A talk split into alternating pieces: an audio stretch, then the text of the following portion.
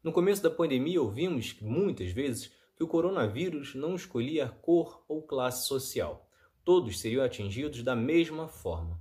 Só que, por mais que o Covid-19 não faça essa escolha, a sociedade faz. E sim, os negros são os mais atingidos nesta pandemia.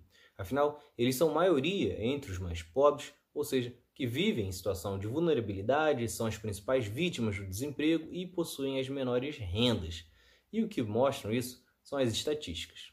É Pilatos lá na Bíblia quem nos diz, e também faleceu por ter pescoço o infeliz autor da guilhotina de Paris.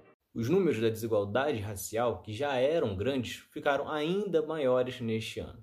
O desemprego entre as pessoas pretas era de 15,2%, enquanto o de brancos era de 9,8% no começo do ano. Agora, o desemprego entre os pretos subiu para 17,8%, ou seja, um aumento de 2,6 pontos percentuais. Já o de brancos foi para 10,4%, ou seja, um aumento de 0,6 pontos percentuais.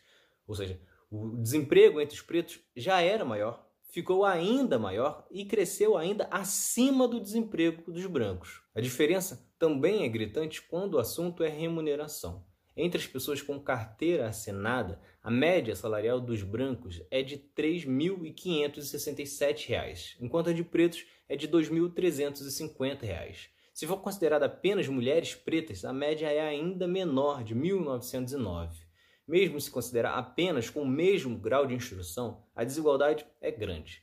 Se considerar apenas com nível superior, a média dos brancos é de R$ 6.539, enquanto a dos pretos é de R$ 4.414. Se for analisar apenas entre os analfabetos, os brancos recebem em média 304 reais a mais.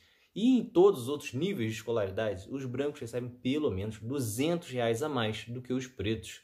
Até chegar ao nível superior, quando essa diferença ultrapassa os dois mil reais. Se após tudo isso você ainda acha que o país não precisa debater o racismo, não entende o porquê existe o Dia da Consciência Negra, então você certamente está no lugar errado.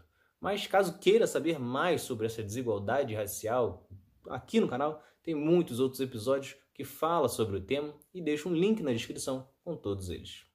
Se vocês gostaram, curtam, se inscrevam para não perder nenhum episódio do outro lado da história.